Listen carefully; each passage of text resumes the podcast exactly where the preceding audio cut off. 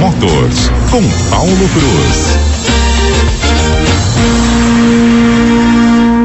E o Paulo Cruz já está na linha com a gente. Bom dia, Paulo Cruz. Muito bom dia, como vão vocês aí? Já estamos na terceira hora, né? Já passamos a terceira Nós hora. Nós estamos nos últimos dez minutos já do nosso jornal. Isso é muito bom. Vamos falar hoje de IPVA, né? Aquela continha que chega no começo do ano, as contas vêm, né? Ah, nem IPVA, fala. IPTU, matrícula de escola, de faculdade, aquela cacetada de impostos. Mas é importante é, a gente ter isso em mente, né? Que a gente tem que reservar aquele dinheirinho do final do ano, décimo terceiro, né? Espremer um pouquinho as festas para poder pagar as contas que tem, uma delas é o IPVA. Bom, o IPVA, algumas pessoas têm, têm dúvida, né? Para que, que serve o IPVA? Para onde é que vai o dinheiro? Então, é um papo meio longo, mas basicamente a verba que você paga no IPVA, ela serve para infraestrutura viária, segurança e saúde, ou seja, para garantir que você rode em estradas melhores, melhor sinalização, que você ajude também os hospitais, caso uma pessoa venha sofrer um acidente. Então, isso é basicamente a forma do, do para onde vai o, o, IPVA.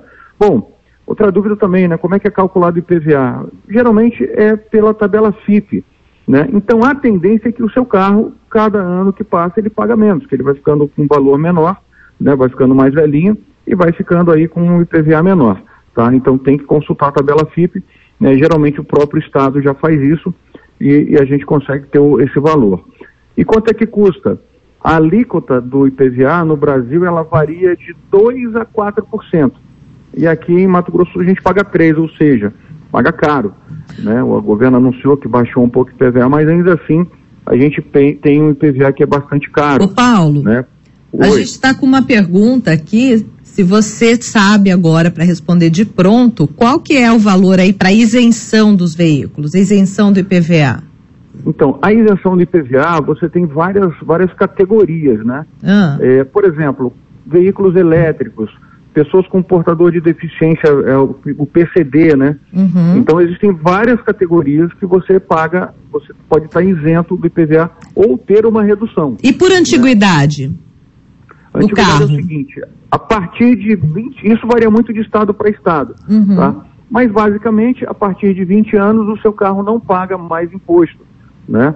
E o que que isso acontece? É muito controverso, né? Em países como o Japão, por exemplo, que eles, eles fazem questão de ter uma, uma frota é, mais nova, né? Uhum. Quanto mais antigo o carro, mais ele paga imposto. Ou seja, para que a pessoa seja realmente forçada a, a trocar de carro, porque um carro mais novo ele polui menos, né? Um carro muito mais ecologicamente correto, digamos assim, tá? Uhum. Então, os mais velhinhos também não pagam imposto. E isso é algo controverso. Eu, particularmente, que gosto de carro antigo, eu sou favorável, né? mas, mas tem, tem esse, esse, problema, tá? É importante, Olívia, que a gente é, é, é, consulte também, né, a, o calendário de pagamento, tá? Como é que vai ser o, o seu carro. Você o, o, pagamento. Você pode pagar à vista com desconto e também parcelar, tá? Então, é, fica atento para você não perder. Se você não, não, não pagar o IPVA, teoricamente você não é multado. Mas qual é o problema? Se você não pagar o IPVA, você não consegue fazer o licenciamento. E carro com licenciamento vencido, aí gera multa gravíssima, né? O valor ali quase de 300 reais, 293,47 e ainda leva sete pontos na CNH. Tá? É, então, é importante, né? Daqui a pouco todo mundo deve estar, quem não recebeu já, já deve ter recebido. Ah, né? sim. Se o cara não recebeu o carnê, o, o boleto ali de PVA, né? Fica, Tem que ir atrás. É, porque às vezes as pessoas elas vendem um carro, o carro não está, o endereço do, do documento não foi do carro atualizado. com o endereço da pessoa. Isso não, ah, não recebi o, o IPVA, não vou pagar. Negativo. Não, tem que checar na internet. Aliás, a internet está aí para isso, né, Paulo? É, e é muito fácil. Com o documento do carro, você entra no site do Detran, uhum. você coloca lá, tem uns campos para você preencher, tem que ter a placa, tem que ter o número do chassi. Alguns dados que você preenche com o documento na mão fica muito fácil.